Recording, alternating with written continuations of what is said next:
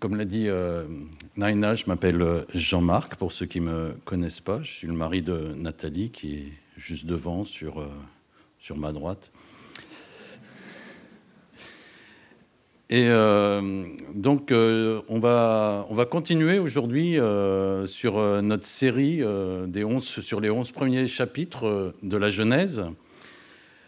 Nous avons, déjà vu qu'au travers du récit de la création, Dieu se révèle à nous dans toute sa grandeur. Il est éternel, tout-puissant, sans limite.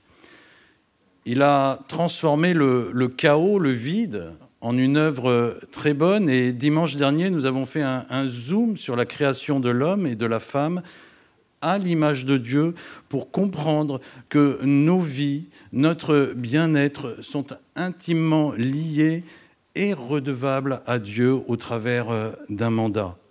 Nous avons également vu que l'homme et la femme ont malheureusement échoué dans ce mandat, mais qu'en mais Christ, Dieu a, a, permis que nous puissions retrouver cette ressemblance à notre Créateur divin. Alors voyons euh, maintenant le, contexte de notre texte d'aujourd'hui. Ça sera Genèse euh, chapitre 2, les versets 18 à 25. Dieu, après la, la, création de la terre, des animaux, crée l'homme à son image et le place dans un endroit paradisiaque, le Jardin d'Éden.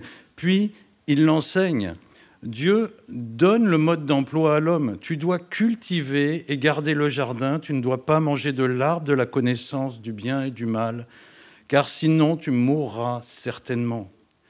Nous avons donc un homme qui, reflète l'image de son Créateur, qui reçoit de son Créateur un don par grâce, la terre, et une mission.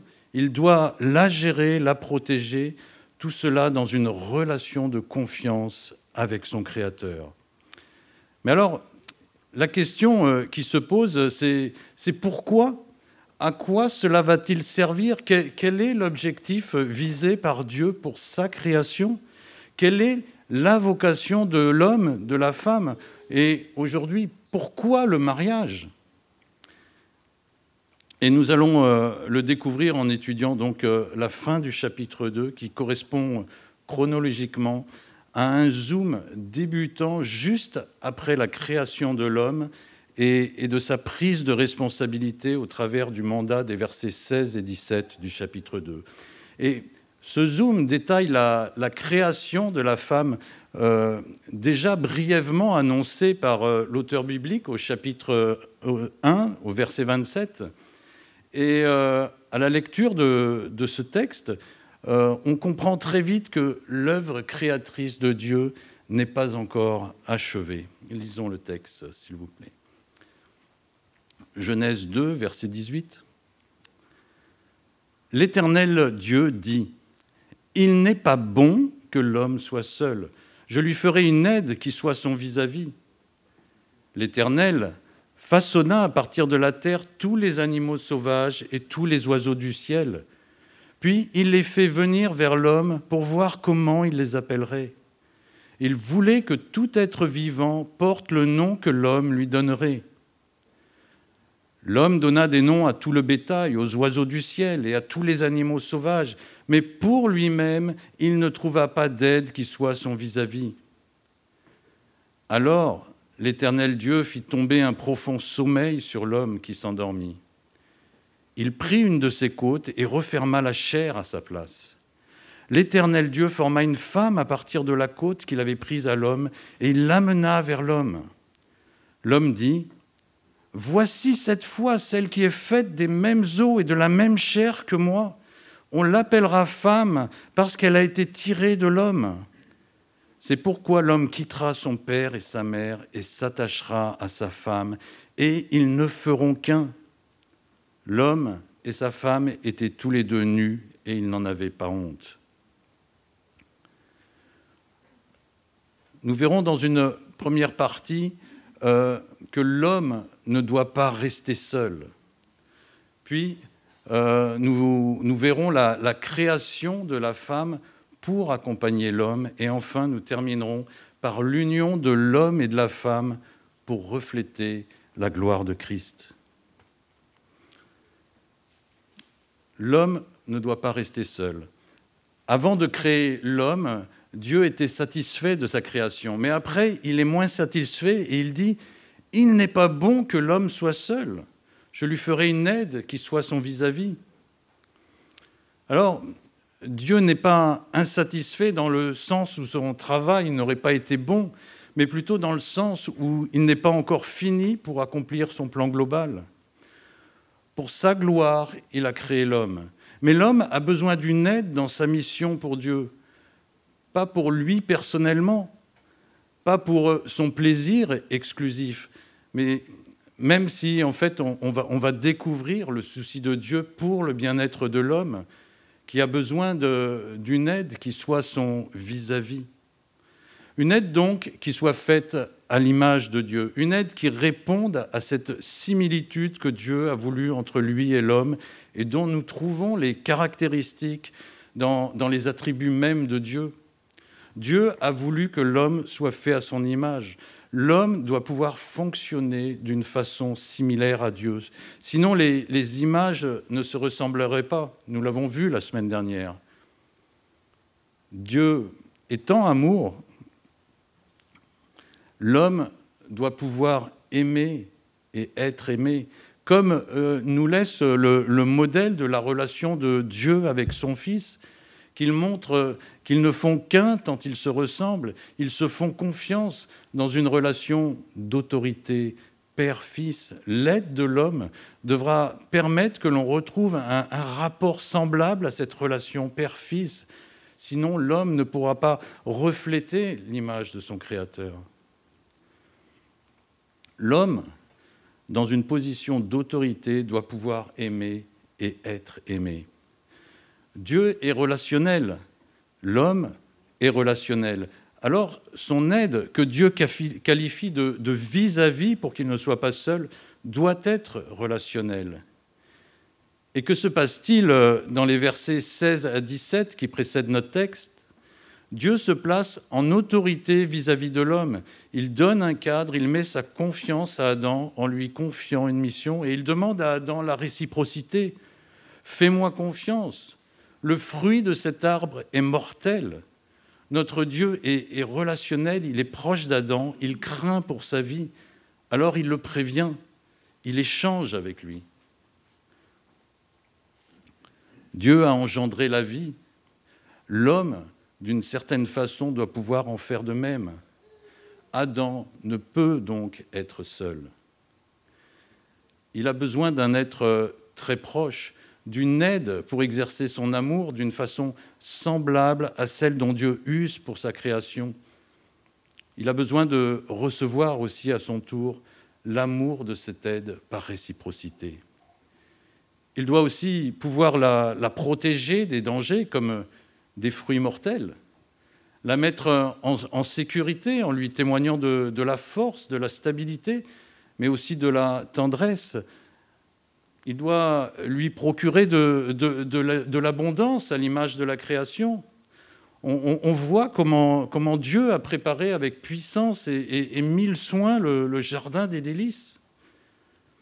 Adam aura aussi besoin du dévouement, du secours, de pouvoir s'appuyer sur son aide en toute confiance à tout instant. Si cette aide est le vis-à-vis d'Adam, elle doit lui ressembler, avoir des besoins très proches, ne pas être un être inférieur à lui, mais bien un être complémentaire. Ce besoin d'aide pour l'homme est aussi, à mon sens, une façon de la part de Dieu de nous rappeler, de nous enseigner que nous ne pouvons pas nous suffire à, nous-mêmes et donc de nous inviter à nous méfier de, tout orgueil. Et Dieu, dans, sa merveilleuse pédagogie, va à nouveau enseigner l'homme dans les versets 19 à 20 pour lui faire comprendre, au travers d'un exercice d'autorité qui se présente un peu sous la forme d'un atelier de travaux pratiques, que sa solitude ne peut être comblée par le moindre animal qui existe sur la terre et au ciel. Combien de personnes dans des situations de solitude, d'abandon, s'attachent à un animal domestique pensant qu'ils y trouveront l'aide attendue, le secours, un vis-à-vis avec qui avoir une relation. Et la parole de Dieu est claire sur le sujet. Adam ne trouva pas d'aide parmi les animaux qui soient son vis-à-vis. Verset 20. Alors pourquoi Parce qu'aucun animal ne parle, parce que l'homme domine sur les animaux, parce qu'aucun animal n'a reçu le, le, souffle divin, aucun animal n'a été fait à l'image de Dieu, ils sont différents de l'homme. Néanmoins, en faisant passer devant Adam tous les animaux, Dieu lui donne la possibilité de les découvrir, de comprendre peut-être aussi euh, leur utilité, de les nommer, comme euh, Dieu a nommé les éléments dans Genèse 1. Il appela la lumière jour et les ténèbres nuit, l'étang du ciel, etc., etc. Dieu donne ainsi à Adam la possibilité de mettre en œuvre sa nature semblable, faite à l'image de Dieu, en exerçant autorité et domination sur le monde animal. Et nous devons nous en émerveiller. C'est la conclusion du, psaume, euh, du psaume 9, il me semble, j'ai oublié de noter, qui, parle de cette domination et se termine par un appel à la louange. Éternel, notre Seigneur, que ton nom est magnifique sur toute la terre. Pour conclure euh, sur cet inventaire des animaux par Adam, on peut imaginer son état d'esprit. Lorsque Dieu lui a envoyé les animaux, il a, certainement ressenti une grande joie. Enfin, je vais être comblé, il y a de la compagnie qui arrive. Mais au bout du compte, c'est la déception, c'est la solitude qui reste. Et cela nous montre une autre réalité du Jardin d'Éden, une certaine forme de souffrance y était déjà possible.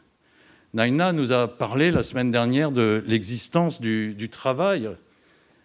Aujourd'hui, nous découvrons une forme de souffrance. Il est même possible qu'Adam, à ce moment-là, ait exprimé euh, son désarroi à Dieu, son désespoir, dit autrement son manque, son manque d'espérance.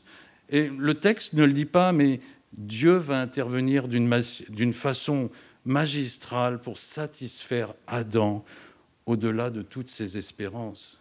C'est notre point suivant, la création de la femme pour accompagner l'homme. Versets 21 à 23. Alors l'Éternel Dieu fit tomber un profond sommeil sur l'homme qui s'endormit. Il prit une de ses côtes et referma la chair à sa place.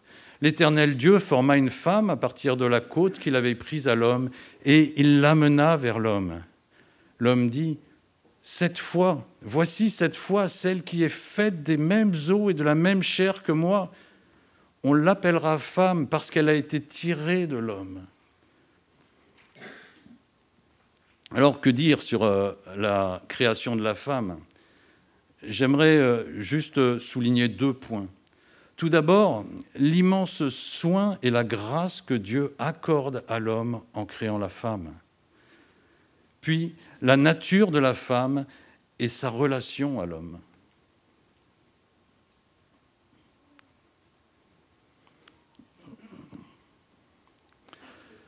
Alors, l'immense soin et la grâce que Dieu accorde à l'homme. À l'issue du, verset 20, l'homme seul n'a pas réussi à trouver la bonne aide. Il est dans une situation de solitude.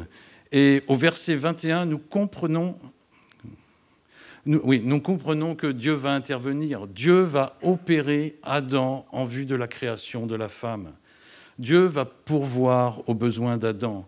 Et cela va être le dernier acte de cette phase créationnelle initiale. Dieu fait tomber Adam dans un profond sommeil. Adam est anesthésié. Dieu, dans sa bonté, ne veut pas qu'il souffre peut-être pendant l'opération. Et il lui retire une partie de lui, une côte pour lui créer son aide. Adam n'a aucun mérite dans la création de la femme. C'est Dieu qui l'a créée à partir de la côte retirée. C'est donc Dieu qui, choisit la femme dont Adam a besoin. Et il me semble qu'il y a là un, grand principe euh, biblique qui est, annoncé. Si Dieu, dans, sa grâce, euh, vous accorde une femme, euh, vous devez le laisser participer à ce choix. L'homme a été créé par Dieu pour accomplir une mission nécessitant une aide. Que l'homme a nommé femme, mais cette aide lui a été donnée par Dieu. Parce que seul Dieu nous connaît vraiment, seul Dieu voit au, fond de nos cœurs et sait ce dont nous avons besoin. Celui qui trouve une femme a trouvé le bonheur. C'est une grâce, une faveur qu'il a reçue de l'Éternel. Proverbe 18, verset 22. Tu peux hériter d'une maison et des biens de tes parents, mais une femme sage est un don du Seigneur. Proverbe 19, verset 24.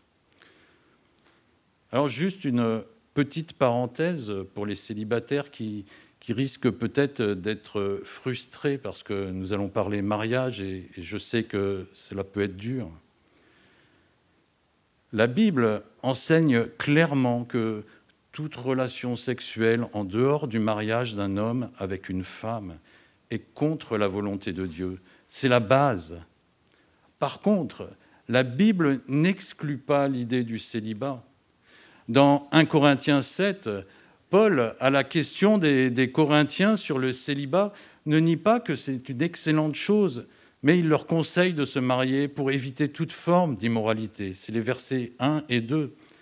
Mais un peu plus loin, au verset 7, il dit Je voudrais bien que tout le monde soit comme moi, c'est-à-dire célibataire, mais chacun reçoit de Dieu son don particulier. L'un le mariage, l'autre le célibat. Ce qui indique clairement que le célibat n'est pas hors de la volonté de Dieu, puisque c'est un don de Dieu. Et Jésus le confirme en donnant un, un, sens à ce don dans Matthieu 19 au verset 12. Il y a ceux qui ne peuvent pas se marier parce que de naissance ils en sont incapables. D'autres euh, le sont devenus par une, une intervention humaine.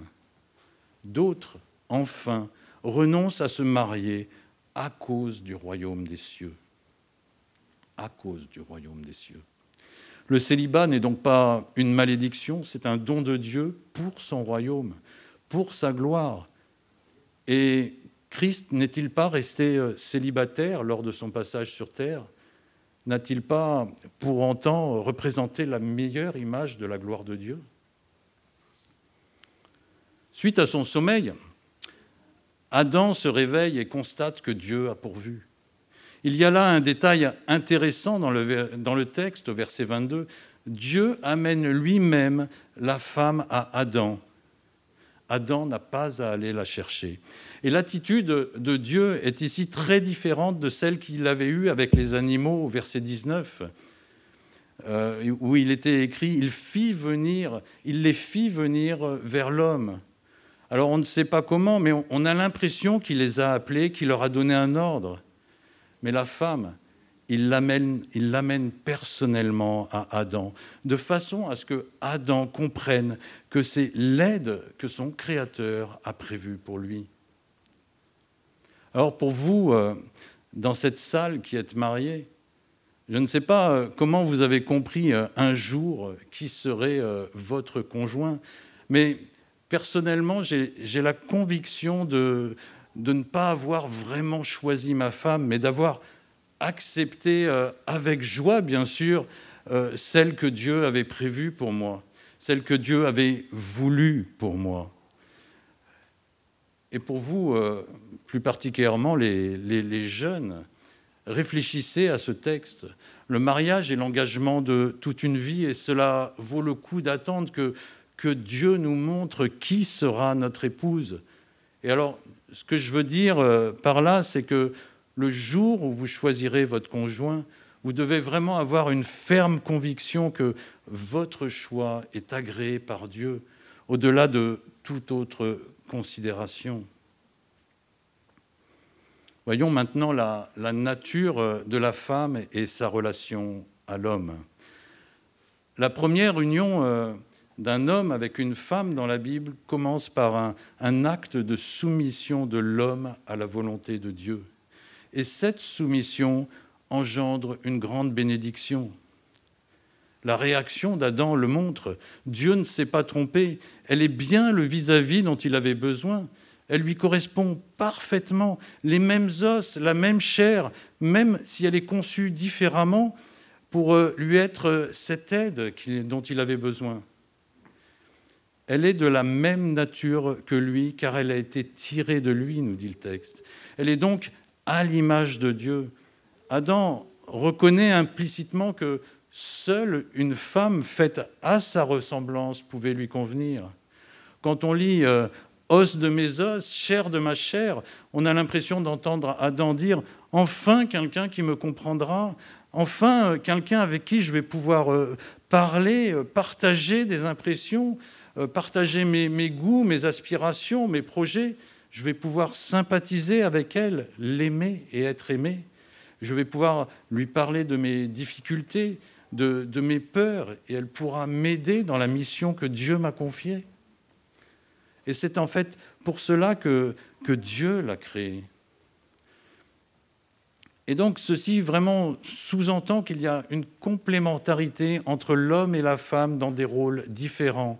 La femme a été créée pour l'homme, mais au bout du compte, c'est pour Dieu. Colossiens 1, verset 16. Tout a été créé par lui et pour lui. La femme n'est pas un être inférieur à l'homme. Néanmoins, la Bible nous enseigne, pardon, au travers euh, de l'ordre créationnel qu'elle devra être sous l'autorité de l'homme. Vous trouvez ces textes dans 1 Corinthiens 11 et dans 1 Timothée 2. Mais être une aide n'est pas dévalorisant, bien au contraire. Le terme aide signifie aussi secours en hébreu. Et dans le psaume 30, au verset 11, le psalmiste implore l'aide du Seigneur. Et l'on comprend à la lecture complète de ce psaume, et de, bien d'autres d'ailleurs, que ce rôle d'aide, ce rôle de, de secours n'est pas dévalorisant, mais bien glorieux. Christ n'est-il pas venu à notre secours alors que nous étions sans espoir Il est venu sous l'autorité de son Père. Christ est venu en aide et en serviteur. Et nous en arrivons au verset 24 euh, et 25. L'union de la femme pour refléter la gloire de Christ. C'est pourquoi l'homme quittera son père et sa mère et s'attachera à sa femme, et ils ne feront qu'un. L'homme et sa femme étaient tous les deux nus, et ils n'en avaient pas honte. Le verset 24 apparaît à mon sens, comme un, commandement de Dieu lié à la création de la femme en vue de la mission confiée à l'homme, en vue de sa vocation. En gros, c'est puisque maintenant l'aide de l'homme est créée, puisqu'il a auparavant pris le pouvoir sur les animaux, sur euh, tout son environnement, euh, sur, euh, puisque tout est prêt, euh, fleuves, matières premières, fruits, arbres, herbes, et bien sûr, puisqu'il a reçu les consignes en particulier au sujet de l'arbre de la connaissance du bien et du mal, alors la mission peut commencer, tout est en ordre. Et vraiment, je pense que c'est à ce moment-là que le zoom sur la création de la, femme se termine dans la chronologie et que Dieu exprime sa, pleine satisfaction dans Genèse 1, verset 31. Dieu regarda tout ce qu'il avait fait et il constata que c'était très bon. Dieu n'était pas satisfait avant cette union de l'homme et de la femme. Maintenant, tout est très bon. Il est bien sûr, euh, dans ces versets, il est bien sûr question de l'institution du, du modèle euh, du mariage selon la, norme de Dieu. Mariage, c'est une alliance entre un homme et une femme, et c'est inscrit dans le plan de Dieu.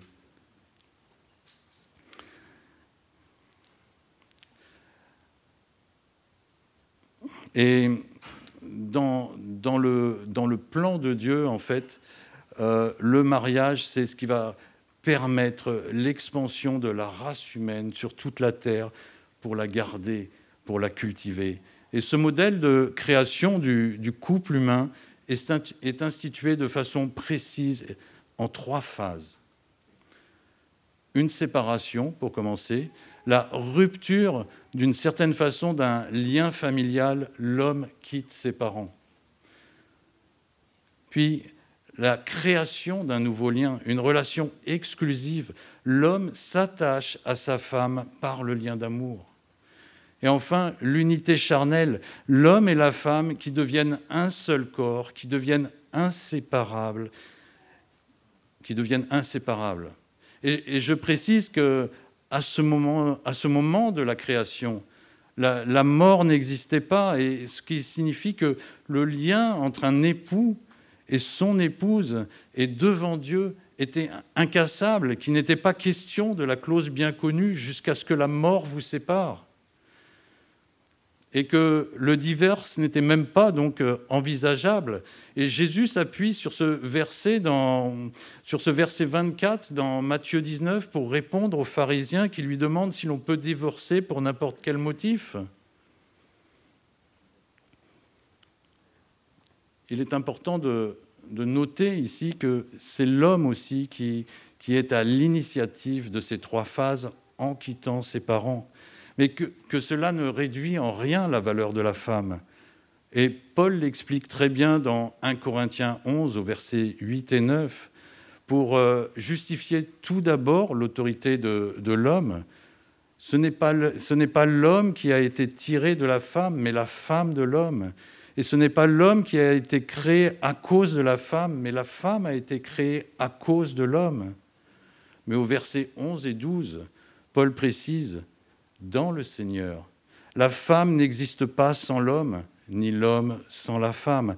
Car de même que la femme a été tirée de l'homme, de, même l'homme naît de la femme, et tout cela vient de Dieu.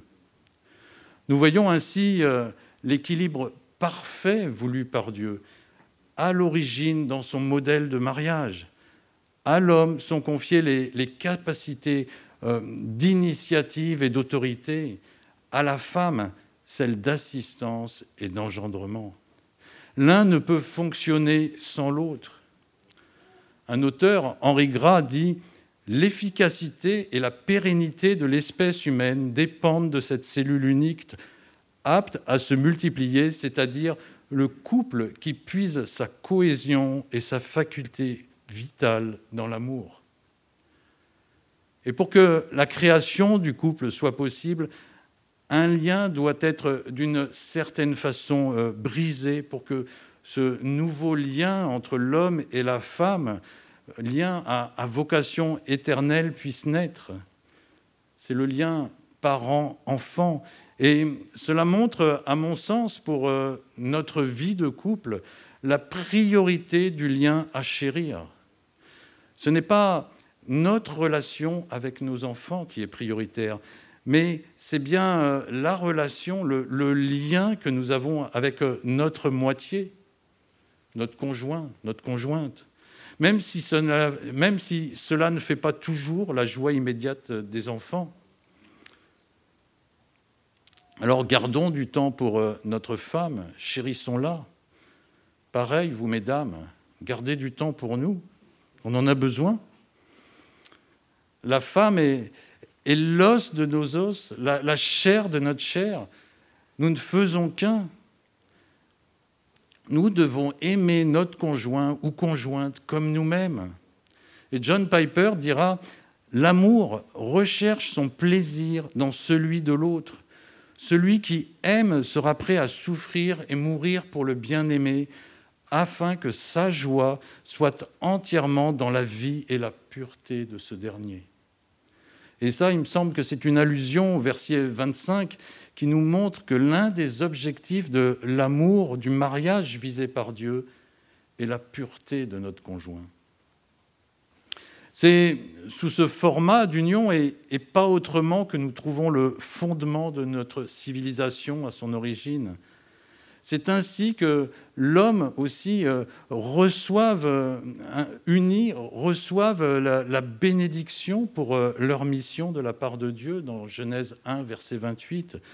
Dieu bénit l'homme et la femme et leur dit, reproduisez-vous, devenez nombreux, remplissez la terre et soumettez-la dominer sur les poissons de la mer, sur les oiseaux du ciel et sur tout animal qui se déplace sur la terre. Et à ce moment-là, tout est en place, tout est enfin très bon. Et, le verset 25, par euh, cette image d'absence de honte, nous laisse une, image de pureté totale, une image euh, cristalline. Il n'y a rien de caché à l'intérieur du couple, ni entre le couple et Dieu. Une transparence totale entre l'homme uni à la femme et Dieu. Or, je vous laisse euh, imaginer la, qualité, la profondeur euh, des, relations entre l'homme et la femme sous le regard bienveillant de Dieu dans cette condition initiale. Aujourd'hui, combien de pensées inavouables avons-nous euh, dans nos cœurs Pensées que nous n'osons même pas partager avec euh, nos épouses Où est passée cette image cristalline du couple nu devant Dieu? Chacun de nous le, sait, cet ordre parfait que, Dieu a créé à partir du chaos initial n'a pas duré. L'homme s'est chargé de, gâcher la création de Dieu. Erwan euh, nous en parlera euh, dimanche prochain avec euh, l'entrée du péché dans le monde au chapitre 3 de la Genèse. Mais Dieu, dans son infinie sagesse, a déjà prévu un plan de sauvetage un plan de, restauration, un plan d'éradication de ce nouveau chaos provoqué par le péché. Et nous l'entrevoyons dans cette institution du mariage au verset 24. La pierre angulaire de ce plan, c'est bien sûr son Fils, c'est Jésus-Christ, qui, euh, comme l'homme dans le mariage, quittera son Père pour venir sur la terre pour venir nous, nous séparer du lien de l'esclavage, pour s'attacher à nous par la mort à la croix, de, sorte à ce que nous soyons unis à lui par un nouveau lien d'amour, le, lien de l'esprit et nous donner une nouvelle vie au travers de, de laquelle Dieu puisse nous voir nus, il puisse nous voir nus en Christ sans que nous en ayons honte. Le mariage de Genèse 2 est l'image de la relation parfaite à venir entre Christ comme époux et son Église comme épouse. Éphésiens 5, versets 22 et 23. Femmes, soumettez-vous à votre mari comme au Seigneur, car le mari est le chef de la femme, comme Christ est le chef de l'Église qui est son corps et dont il est le Sauveur. Et puis, euh, toujours dans le chapitre 5, au verset 25 à 31, Marie, aimez vos femmes comme Christ a aimé l'Église. Il s'est donné lui-même pour elle afin de la conduire à la sainteté, après l'avoir purifiée et lavée par l'eau de la parole, pour faire paraître devant lui cette Église glorieuse, sans tache, ni ride, ni rien de semblable, mais sainte et irréprochable. C'est ainsi que les maris doivent aimer leurs femmes comme leur propre cœur, corps. Celui qui aime sa femme s'aime lui-même. En effet, jamais personne n'a détesté son propre corps. Au contraire, il le nourrit et en prend soin, tout comme le Seigneur le fait pour l'Église, parce que nous sommes les membres de son corps. Nous sommes formés de sa chair et de ses os. Voilà euh, ce, grand mystère, euh, pour reprendre des, paroles de Paul, du, verset 24 de Genèse 2, que, Paul justement nous, révèle. Le mariage préfigure la venue de Christ sur terre pour, euh, pour s'attacher jusqu'à ne faire qu'un avec les croyants, son Église, et se présenter au moment voulu à Dieu dans toute sa gloire et sans honte comme nu. Ouais, comme nu, j'ajouterai pour refaire une allusion au verset 25. Et cela sera possible parce que son sang, le sang de Christ, aura coulé pour le pardon de nos péchés. Alors, nous, comprenons à la lumière du, Nouveau Testament l'objectif de ce projet bienveillant que Dieu a laissé à l'homme et à la femme. Nous avons pour mission de, reproduire euh, ce, modèle de mariage sur toute la terre et donc de, refléter et faire connaître cette image de la gloire de Christ, cette image euh, du jour où, Dieu va tout réunir sous l'autorité de son Fils. Nous devons la, faire connaître partout au travers de notre mariage. Mes amis, votre, votre vie, votre mariage doit témoigner autour de vous cette image du jour du Seigneur, cette image où, où, l'Église sera unie à Christ, et cette image euh, euh, glorieuse, sainte, pure, lavée par l'eau de la parole. Voilà la, vocation euh, de l'homme et, de la femme. Voilà l'objectif visé par Dieu dans, sa création au travers du mariage. Voilà aussi notre responsabilité de couple devant Dieu. Seulement, nous pourrons, nous pourrons avoir part à ce moment de gloire éternelle si et seulement si nous faisons partie de l'Église de Jésus-Christ c'est-à-dire que nous ayons accepté d'être liés à lui comme une épouse à son mari, selon le modèle que nous venons de voir. Et cela, ça se fait en, croyant que sa mort à la croix a, brisé notre lien avec le péché et que sa résurrection nous a permis de, régénérer notre lien d'héritier de la vie éternelle. Alors, avant de finir, euh, je vais inviter les musiciens à, reprendre leur place. Et pour finir, j'aimerais juste euh, poser une, une, question sous la forme euh, d'une prière. Alors, euh, prions. Et cette question, c'est, veux-tu croire en ce jour que toute la création attend. Veux-tu croire en ce jour de, de délivrance, jour de libération pour la terre, jour où Jésus viendra prendre son épouse, l'Église, et nous serons transformés alors euh, par son pouvoir? Veux-tu croire euh, en ce jour où les morts ressusciteront pour ne plus jamais périr?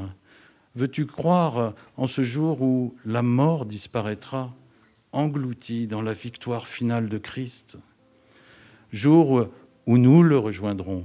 Alors, si oui, euh, viens nous rencontrer euh, à l'issue euh, de ce culte, viens nous poser toutes les questions que tu as et nous essayerons de, te répondre au mieux possible selon la parole de Dieu, selon la Bible. Amen. Merci de votre écoute.